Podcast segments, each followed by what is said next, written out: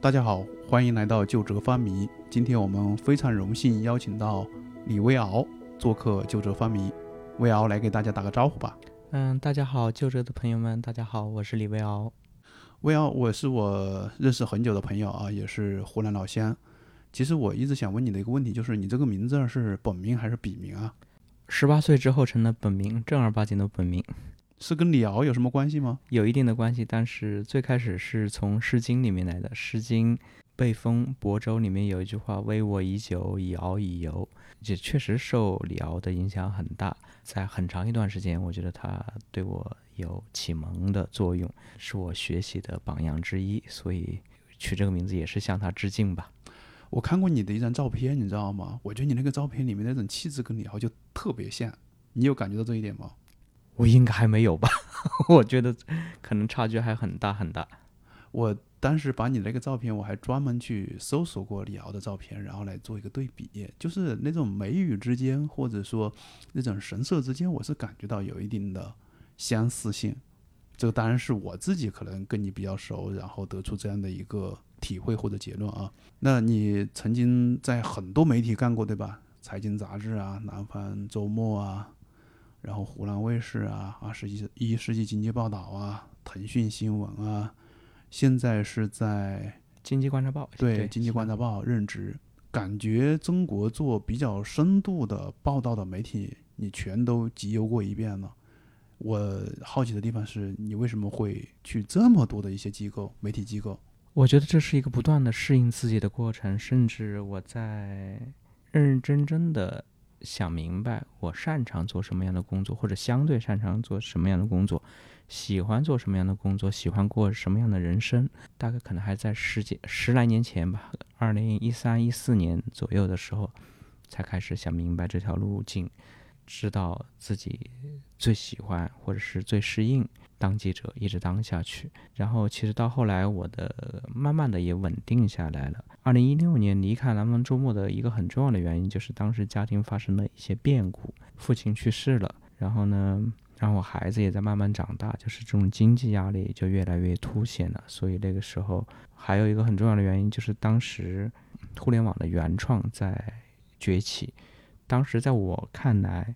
像腾讯啊，像网易啊，像搜狐啊，像新浪啊，他们要钱有钱，要传播能力有传播能力，要包装能力有包装能力，同时他们自己也有各自的抱负和野心去做原创的新闻，去做一些深入的报道。我当时觉得这可能是中国记者将来的不多的出路之一。如果你还是一直想当记者的话，到经济观察报有个很重要的原因，政策形势发生了变化。就原来从好像在鼓励这些门户网站做原创，到后来限制这些门户网站做原创，因为在中国的法律法规的意义上来说，这些商业化的网站是没有原创采编权的。实际上，对于我来说，对于题材的选择来说，我就受到的限制就非常大了。到今年三月份，我已经在经济观察报已经工作了五年了，到现在五年多了。那这算是你工作时长最长的一个媒体？对，是的，是的，是是，这确实是一个很有意思的现象。我有时候也觉得，甚至有些朋友还在问我：“哎，魏敖，这几年没看到你换工作了？”嗯，对，我也觉得这是个很有意思的一个情况。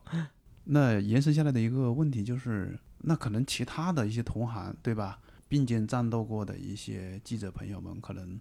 他们在过去一些年里面都已经离开了媒体，他们或者创业去了，或者去了大厂啊。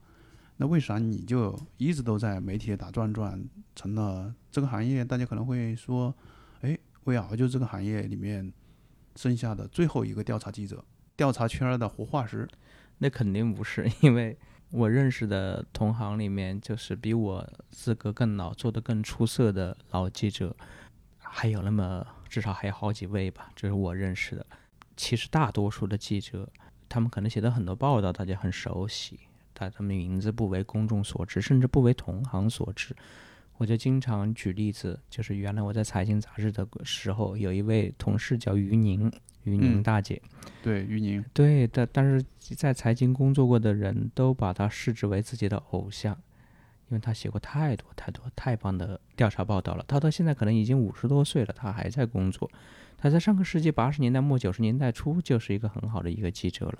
但是但是呢，除了都别说外界的，就是整个媒体行业知道这个人的名字的都不多，这也是符合事实的，符合这个情况的。我以前大家一个比喻嘛，嗯嗯，我知道这个鸡蛋好吃就够了，很少会有人想去了解这个鸡蛋到底是哪只鸡下的。嗯对于文字记者来说也是，这个报道不错，已经被不一些人记住已经不错了，很少会去会去关心这个报道到底是哪位记者写的。我觉得这是一个普遍情况吧，因为文字记者他不同于出镜的电视记者，和不同于现在的一些视频的主播一样，这是完，因为这是两种完全不同的对，工作类型吧。媒介啊对，是的，工作类型也不一样。对，是这样的。也许你先前说的一点，可能让我理解了为什么你一直都在媒体里面，虽然换了那么多的机构，换了那么多东家，但是一直都在媒体圈里面打转转。你刚刚说到一二年、一三年的时候就想明白了自己的人生定位，哦，我觉得这个是一个特别不容易的事情，因为很多人可能终其一生都在寻找自己的定位是什么。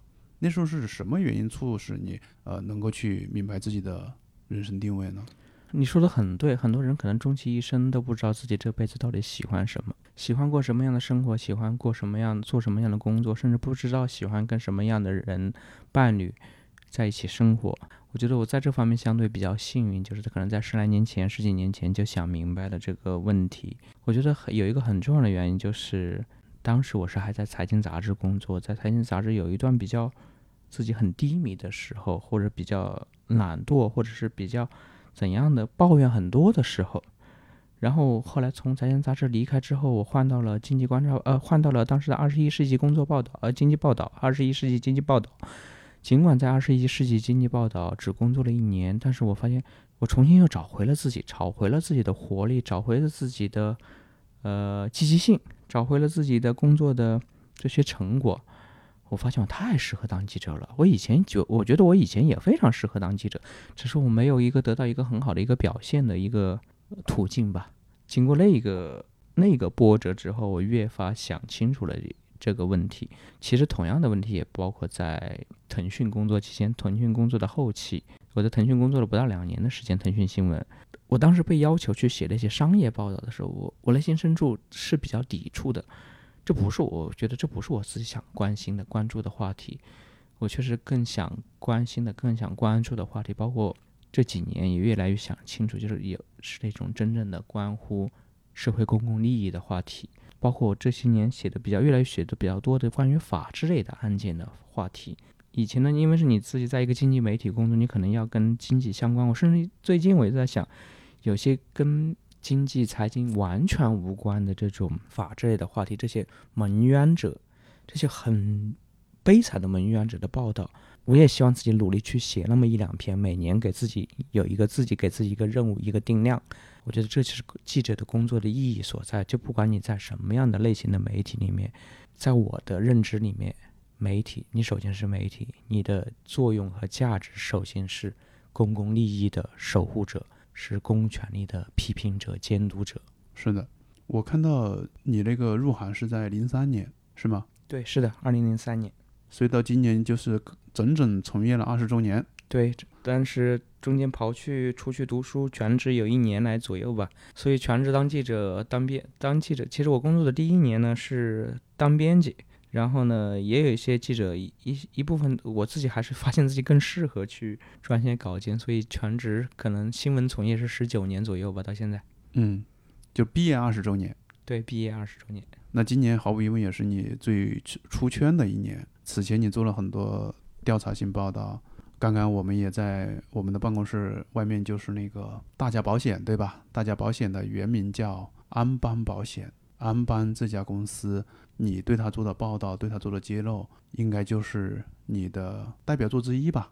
勉强算是对代表作之一。所以其实此前做过非常多的调查性报道，很多人也都看过你的报道。但是有句话就是说，我吃这个鸡蛋好吃，但是不见得会认识这个鸡蛋生这个鸡蛋的母鸡，对吧？那此前呢，可能大家对你的报道看过，对你这个人可能没那么了解，可能只有同行比较了解。今年你因为对张继科那件事情的一个披露，让你出圈了，爆出来了，可能是对你来说，可能应该是辐射面最大的一个新闻吧，个人的辐射面。对，是这样的。为什么会想报这样的一个新闻，然后为什么会选择在微博上报？它也没有成为一个职业行为呢？呃，我后来在公众号写里面写的文章，就是我为什么要来关注张继科事件。我觉得我我到现在认为我在里面我是非常坦白的，没有任何撒谎的在说这个过程。我纯粹是因为看到一个小的微信群，几个朋友在聊天，因为我之前跟他们讲过张继科的这个这个事情，他们传过来那个张继科他们的那个律师函，我当时觉得很愤怒，很气愤。气愤的点在哪儿呢？你干了坏事，干了很丑陋的事情，你否认是，我觉得人之常情。但是呢，你没有勇气是人之常情，但你你反而来威胁别人，在我的道德范围内里面，这就是过分的。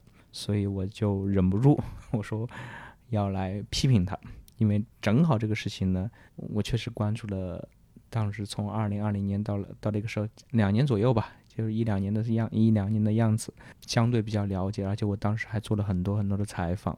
我之所以没有发出来的最主要的原因，真的就是因为自己的懒惰，没有去，没有去持续的去跟进去写这个报道。当然，还有一些其他原因。到了后来，就当事人的家属也不是特别热切的希望披露这个事情，也有关系吧？我觉得。啊，至于说到出圈的问题。这个事情我也想得很明白、很清楚。所谓的，尤其在今天的互联网时代、移动互联网、社交媒体时代，所谓的一个事件、一个热门事件能够热个一两天、两三天，所谓出圈出个一两天、两三天，就很不错了。毕竟我们不是那些文娱明星、娱乐明星、体育明星，毕竟我们不是真正意义上的公众人物，所以所谓的出圈可能就是那么一两天，事后慢慢的生活也就平静下来了。然后也没有多少人会记得这个，也许他们可能记得这个事情，但没有人会记得这个事件的参与者是谁，或者没有人太多人会去关心到底是谁。我觉得这才是符合一般的社会规律的吧。嗯，就可能五分钟热度结束了之后，可能就不再热了。这一次呢，是先在微博上面发出来的，后来也在公众号上面做了一个比较详细的。像说明性的一个文字，比较长的说明性的文字，那可能就撇开了自己所供职的媒体机构，就是变成了一个个体性的一个这样的一个行为。那后来从你的供职的机构来说，有没有会给你一些沟通，跟你做一些沟通？怎么他们评怎么评价这个事情的？我一直很感激我们报社，就是真的是这些年来对我的非常大的宽容和帮助。就是事情之后，我知道有很多人打电话到我们报社去举报呀、投诉啊，或者是怎样怎样，要求开除的有没有？我不知道他们说有没有开除啊，反正是就是，反正呢，就是我们报社的这些同事们都帮我那个耐心的去接待，然后去等于是还有人来了吗？还是打电话？打电话，他们主要是打电话来来。应对这些事情，我们报社的这些领导同志呢，也对我非常关心，很宽容。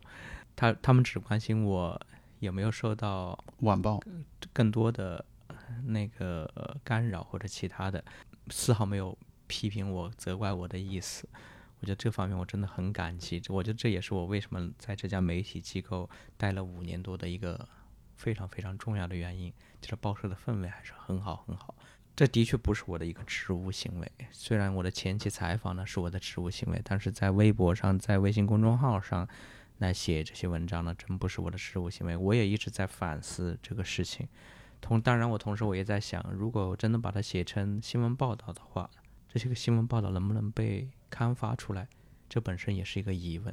我想，可能不管我是在哪家媒体机构，当我真的如果把这样一个故事写出来的话，假如在这个事情没有发酵之前，哪家媒体机构会会把它刊发出来吗？这个确实会打个问号。这确实是个疑问，就是我们工作了这么多年，对，根据我们多年的经验去判断的话，确实是有可能是发不出来的。对，肯定是很有难度的。对，概率还是发不出来的概率更高一些。那后面这个事情有跟进吗？这个事情现在进展到目前这个状态是什么样子的？我确实得到了一些来自于事件当事方其他的一些反馈，包括跟他们比较接近的人物跟我陆续反馈他们的近况，但是我确实也不太方便公开披露出来。嗯，因为我看到有很多人评价说，如果是这样的一个情况的话，其实张继科是不是得要负刑事责任？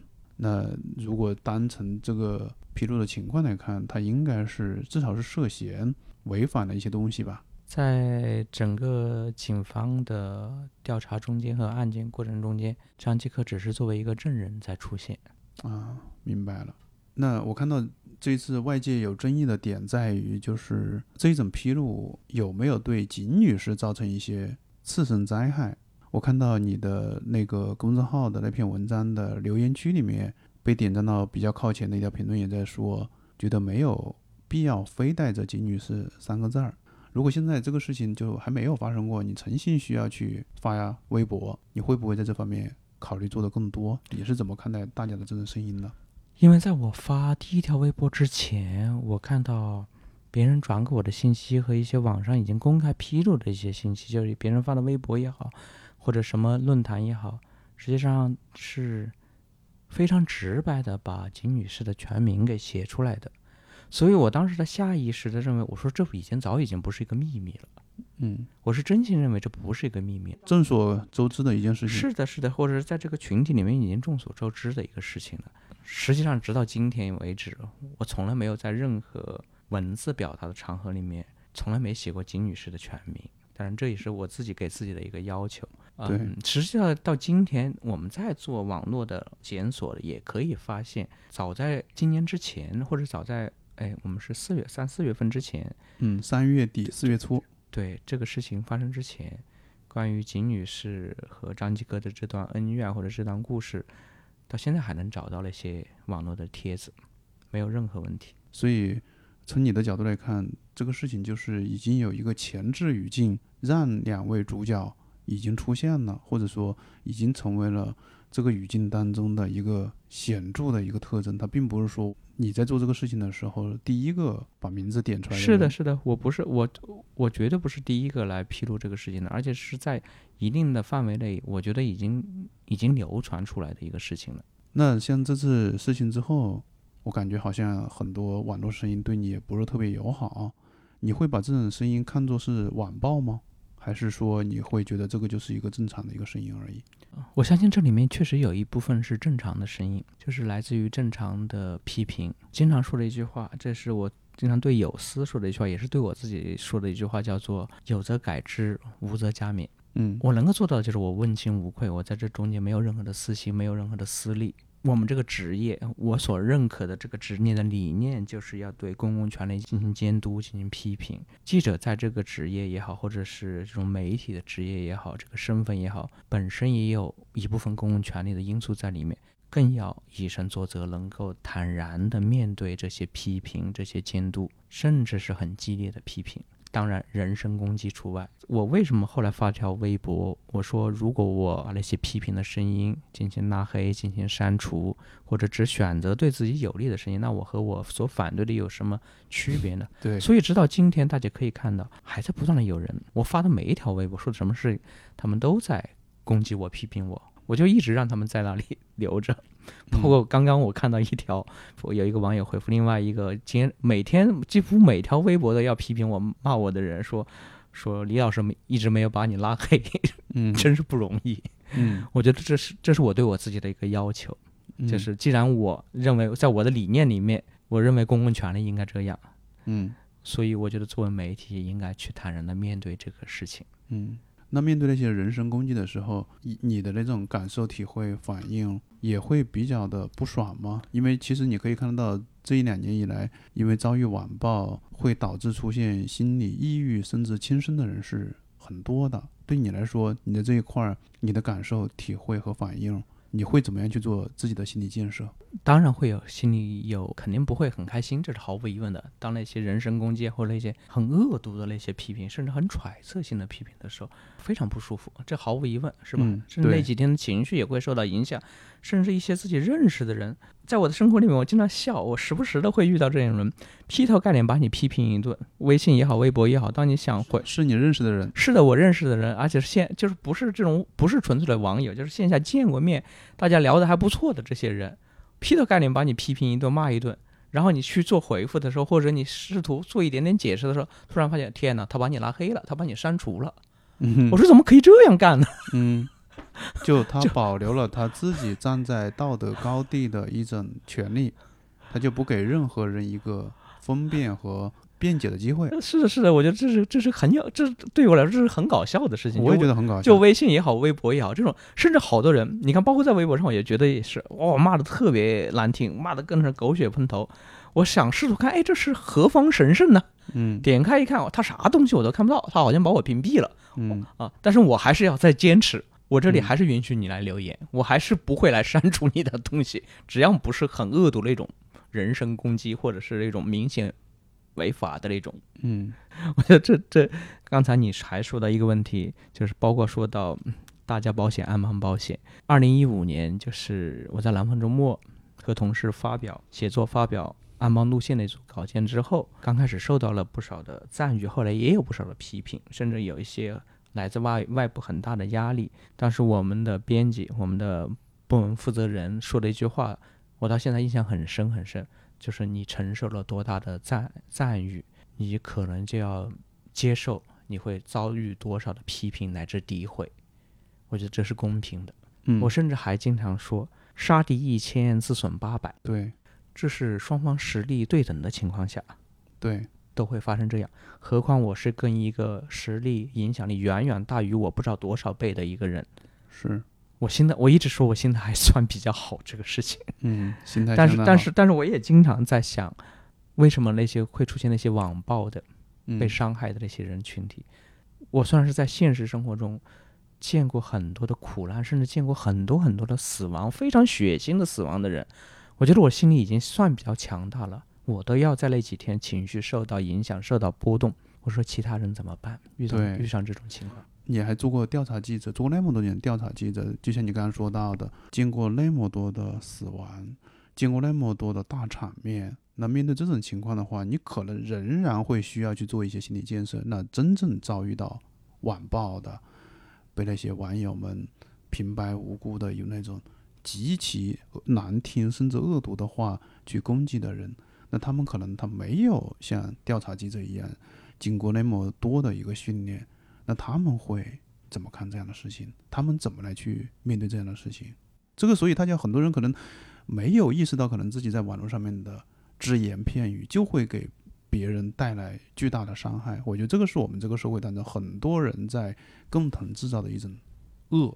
的确是，的确是这样的。有一些呢，可能是自我表达，就是纯粹的公民的自我发言，不仅可能不仅仅中国的网络世界这样，欧美的网络世界也这样。因为网络大家藏在后面之后，成一时成口舌之力嘛。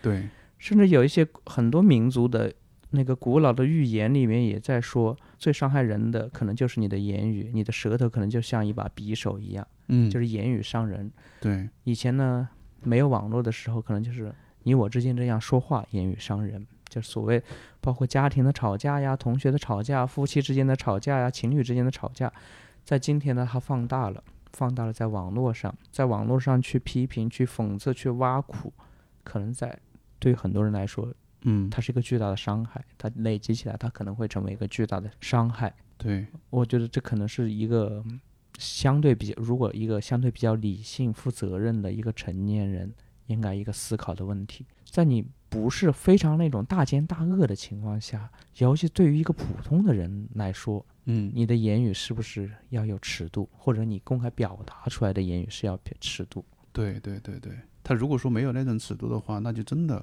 他也许他觉得自己表达了自己的正义感，站在了那个道德的优势一方，但是他可能他并不了解事情的本身是什么样子，或者说有一些人啊，他就真的是没有这种分辨是非的能力，但是他觉得他看不惯，他就跳出来，就是会要去劈头盖脸的去指责一通。你都别说，别说是这种网络，包括我们的机构媒体、一些同行，我有时候会，有时候真的会忍不住的去说，我说你们去关注那些普通人的那些家长里短的新闻做什么呀？他们不是媒体应该去关注的对象，它不会涉及到太多的公众利益。你哪怕就是说感情上的纠纷，或者其他的那种丑事也好，或者不光彩的事情也好，我也特别同意这几年的有一个判断，就是我们对于公共权利太过宽容，对于普通人太过苛刻。是的，如今的网络世界，对，就如今的简体中文的网络世界，对普通人太苛刻，嗯，对公共权利太宽容。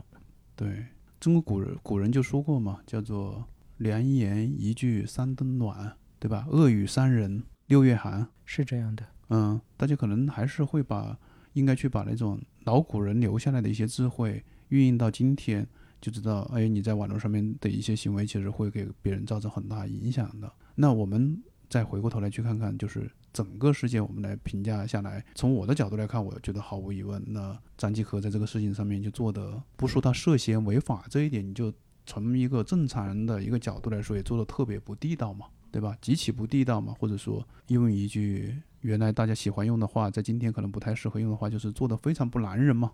当然，肯定大家也都希望这样的事情当中，受害者一方肯定更少的受害。那如果说你抱着一个同理心、抱着一个同情心去看待的话，你应该去更加关注的，不是说受害者那一方，而是说那个施害者这一块儿，他到底应该去承担什么样的责任？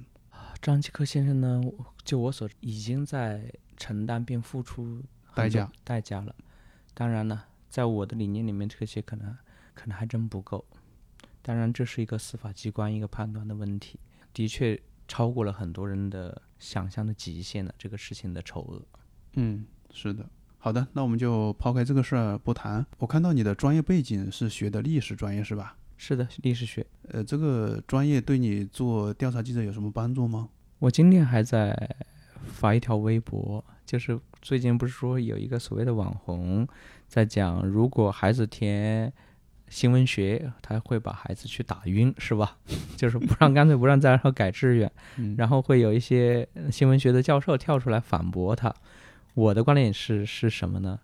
就是第一，我期待确实期待有更多的优秀的年轻人进入这个行业，进入从事新闻这个行业。一个健康的社会一定需要一个健康的新闻业，健康的新闻业，一个蓬勃发展的新闻业，一个不断的有优秀人才涌进的新闻行业。没有这样的新闻行业，在当代社会，它很难成之为成成为成长为一个健康的正常的社会。这是第一点。第二点就是新闻业的入门的门槛其实很低。你别说读大学了，我觉得一个好的一个初中生、一个高中生，他们都可能表现出很不错的潜质，能够胜任这个行业的很多的工作。当然，任何行业也是都一样。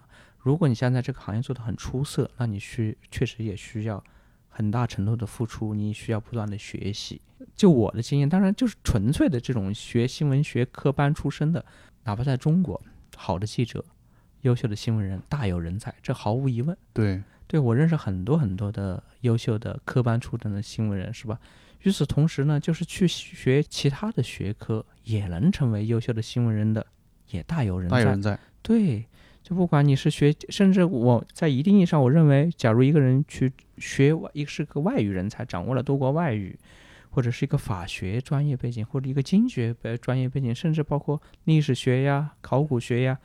甚至包括自然科学啊，包括医学、天文学，你去从事新闻行业，你可能更有助于你在某一个领域走得更深、走得更精，成为一个更好的一个记者。就不管你学什么专业，我之前在一些大学做分享讲课的时候，我也说对对新闻系的同学们说，我说一定，如果你们想从事这个行业，我特别特别鼓励你们去修第二专业，辅修第二专业。你可以学法学、学经济学。也可以去学，哪怕学一个自然科学。我就想起来，大概在一五年还是一六年的时候，当时应该是浙江还是江苏的高考状元吴成杰。那时候他呃分数出来之后，大家知道是状元，很多媒体去采访他。那些媒体问到了一个问题，说：“哎，你想报考什么专业呢？”然后他就说：“我想报考新闻专业。”那时候的记者纷纷劝他：“你千万不要报考新闻专业，对吧？”到后来他还是听了劝儿。再后来就去了北大的光华管理学院嘛，那光华管理学院学经济肯定是显学啊。但是他到了北大之后呢，他发现还是对媒体感兴趣。你看他毕业之后，他就去了人物杂志实习，最后留在了人物杂志，后来去了其他的一些媒体，但是他始终还是留在媒体里面了。现在在正面连接吧，他还是在做媒体，也做得特别好。我觉得这个还是追随着他自己的理想，在这一点上面挺好的。我在想啊，就是说你学历史专业嘛，那你经常会遭遇一些历史性的时刻。刚刚你说到一个健康的社会需要有健康的新闻业，蓬勃发展的新闻业，那我就想起了一句话，叫做“一个健康的社会不能只有一种声音”，对吧？这句话是来自于李文亮医生。二零二零年在武汉疫情期间的时候，你在武汉采访李文亮医生去世的那个晚上，我记得就是牵动了无数人的心啊。当时你就在现场，你守在了医院，在不断的更新报道。我记得你当时有一张照片，我印象特别深刻，你是到了那个他的病房的外面，跟他是去鞠躬，那个照片我印象特别深刻。对于我来说啊，那样的一个片段，我就觉得是一个历史性的时刻。对于那样的一个晚上，你现在还会经常会回想起来吗？在我从业二十年这时间里面，认真想想，可能自己经历过一些历史性的时刻。包括李文亮医生的去世，我当时知道这是一个很大的新闻，是个大新闻，但是我没有。你知道是一个历史性的时刻吗？我知道是个大新闻，是个很大的新闻，但我不知道它会成为一个历史性的时刻。我也不知道李文亮医生可能会成为一个在整个人类的文明史上都可能成为一个注脚点。嗯，它会成为一个象征，在过去三年人类的苦难的里面一个很重要的一个象征。我觉得这才是符合事实的。没有谁说我们要经历一个历史性的时刻，提前说，我觉得那一一定是骗子，或者一定是不会成立的。很多事情是之后你才觉得，哦，天哪，那可能是一个历史性的时刻。类似的事情，就像零八年汶川大地震，对，过去了，今年是十五周年了。我也是，我经常在想，我们对于我们经历过汶川大地震的这一代人，我们没有经历过了。唐山大地震，它是经历了汶川大地震。我经常说的一句话叫做“汶川之后无灾难”，所以我看到地震的新闻，看到一些说：“我天哪，没有什么死伤，或者死伤 人数才这么一点点，有什么好大惊小怪的？”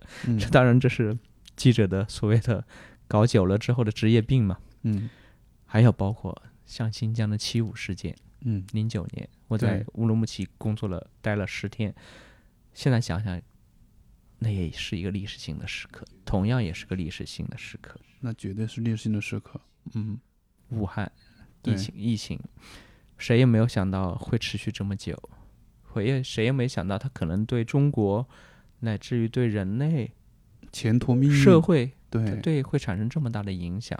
就是很多很多的事情都是在事后才慢慢的发觉，当时知道它重要，但是没有知道它会如此如此的重要。嗯。那因为你会当时会知道它重要，然后不会知道它如此如此重要。我就想说，你之前学历史专业嘛，那就可能会要去了解历史上面的很多的重大的时刻。现在自己在经历一些重大历史事件的时候，身处其中，你会有那样的一种感觉吗？就觉得好像我是身处于重大的历史时刻这样的一种感觉。我特别喜欢一句话，嗯，新闻是历史的草稿。嗯，就我觉得，所以我觉得我学历史，然后从事新闻行业，也致力于在书写历史的草稿。就基本上，首先要保证自己不撒谎，尽量的真实。第一是肯定是真实的，不撒谎。第二，尽量的去传递真相。当然，这个真相也是所谓自己理解的真相。至少在我的主观意识里面，我没有撒谎。这是我对自己的工作的要求。对。我记得你入职财经就很戏剧化，是吧？因为当时刚好赶上了五幺二地震，你那时候是火线入职，你能再分享一下这种戏剧性时刻的细节吗？是的，我就有时候在你不仅仅是财经杂志入职，二零零三年还二零零三年的时候，我是大学毕业，我原来我一直想当兵，你知道吧？我特别想去当一个普通的大兵，去当一个野战军，去当一两年兵。二零零三年本来也联系好了，通过，呃，联系好了要去入伍或要去怎么样，有这个思想准备。结果二零零三年遇上了非典，然后也发生了一系列的变故，个人的变故啊，家庭的变故啊，甚至一些朋友的变故啊，然后就决定离开北京，去一个从来没去过的城市了。然后我就去了成都工作。二零零八年同样是这样。二零零八年当时我在香港读书，读完书快快读完书的时候，我又联系。军队的朋友，我说我想当兵，可不可以？他们说你这个情况还可以，没问题，在那个时候是没有问题的。我真的是，我我从香港辗转到重庆，然后从重庆到成的到成都，从成都原来就准备从成都出发到北京谈工作，包括谈财经杂志的工作，包括谈我还想去当兵的工的问题。嗯 结果五月十二号当天就发生地震了。我是当天到的成都，那天晚上我就接到电话，张静老师嗯，刚刚去世了几个月的，对，他就给我打电话说：“伟昂，你不用来了，你就地入伙，就地干活。”嗯。我就说我的个人的这些命运啊、选择啊，也是两个偶然事件对。改变的。对，唉，有时候可能这笑啊，这可能真的就是就是命啊，命该如此。可能呃，对于一个人来说，他就是无数个选择的集合，无数个机缘巧合的一个集合。我认识的一位大企业家，他的最高的时候他是千亿身家，他的生意伙伴问他有没有考虑接班人计划，他说我没有考虑，为什么没有考虑？他说我这个事情我想得很清楚，我们之所以出生在这个世界上，成为一个受精卵，然后长大到现在，是一系列的偶然的因素，对，一系列偶然的结果。在这个一系列的偶然里面，有一个稍微发生了改变，这个世界上可能就没有我了。同样的，就是包括我们有时候在看过去的人类历史，就是世界大战的发生，就是一系列很小的事件，一系列的偶然因素引发的、造成的，甚至包括我们看足球赛，看梅西的拿冠军。最近我是一个狂热的足球迷，不管是阿根廷对法国的世界杯决赛也好，就是中间如果再多一点点偶然因素，可能阿根廷就输了，就拿不到冠军了。对，或者阿根廷很幸运的就拿到了，就完全不用踢加时赛、踢踢这个点球，可能在九十分钟里面就拿到冠军了。对，甚至包括这一次的欧冠决赛，嗯国际米兰对曼城，曼城曼城整场比赛，我觉得国际米兰踢得很好，很好，很好。他的必进球机会远远多于曼城，但是他输了。嗯，他一定是实力的表现吗？不是，他可能就是偶然因素，可能就是那么一厘米、两厘米的实力差不多的时候，那肯定就是对，没错，实力在嗯实力接近的情况下，偶然因素你造成不是吊打，不是说实力碾压的情况下，那就是有很强的偶然性的。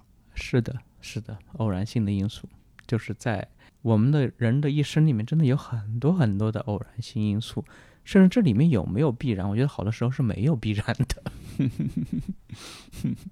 对，这个我们聊的上层次了啊。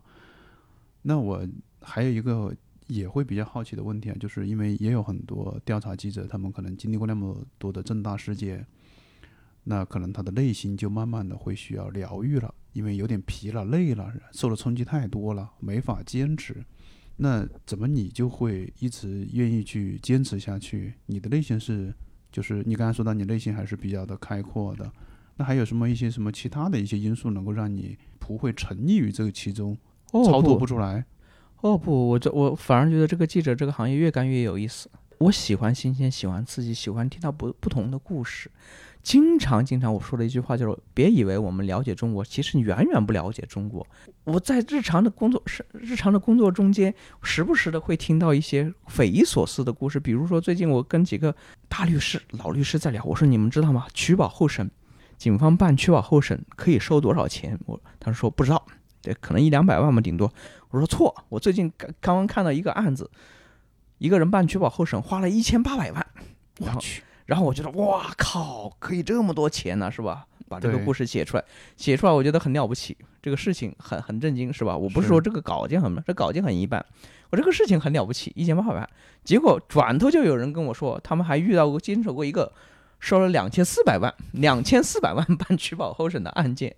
哎呀，我说太好太好玩了，太有意思了。嗯，比如说我最近又遇到了，呃就见到了一个做保险反保险欺诈的一个人，做了很多年，在这个行业算是数一数二的顶尖的人物。他就跟我讲反保险欺诈，比如说有些人，当然中国人，啊，我买了很多人的保险，最后去自己制制造自己的意外死亡，最后保险金额要索赔多少呢？赔一个多亿，将近两个亿，是吧？这是对个巨大的金额。但是这还不算我刺激我的。他说：“你知道吗？有些人性的极恶，极恶到什么程度呢？父母杀孩子，极恶是吧？去骗保，儿子杀父母来骗保。他他说他说这种事情比比皆是，在这个行业只是没有被外界所知道而已。还有一种是人性的至恶。我说怎么了？他说有些人会以爱心慈善的名义去孤儿院、去残疾院去收养，残一般是孤儿院去收养小孩子。健康的小孩子，养一两年之后，故意弄瞎他的眼睛，弄瞎眼睛之后可以得到五六十万元的赔偿。我去，我说天哪，世界上还有这样的人物，真的你完全想象不到的这种极恶就跟文至恶明就没有任何关系。就人性的最灰暗的、最黑暗的一面，这是新鲜的、刺激的。我有时候觉得我在聊天的时候，或者是日常生活里面觉得很好玩儿。我我我经常说我是工作和生活没有完全分开过。比如有一次，我去便利蜂去买东西，然后我结账的时候，有人进来买香烟，然后我就看到，哎，让那个售货员把那个香烟柜打开，那个锁上了锁的。等他走了之后，我就很好奇的问售货员，为什么其他东西不锁，香烟柜要锁起来？他说，因为偷香烟的人特别多。为什么不偷其他东西？偷香烟？对，是的，他说偷了其他东西啊，是店长来承担这个责任。偷香烟的话，是所有的店员平分平摊这个损失。他说最多的，他们一个店，他们店一个月被偷了两千块钱的香烟。为什么偷香烟的人最多？因为香烟是硬通货，容易变现。哎呀，我觉得这个小知识，啊这个小小意思很有意思。对，所以我觉得这就是当记者的乐趣所在。当然，因为当记者还有很多的好处，这是我原来专门讲过一个课的，叫“当记者的好处与坏处”。嗯 就是自由，身体的自由，心灵的自由。比如说我的工作生活经常需要公私不分，或者是去出现在很多场合，这其他自由的时间是别人无法无法想象、无法支配的。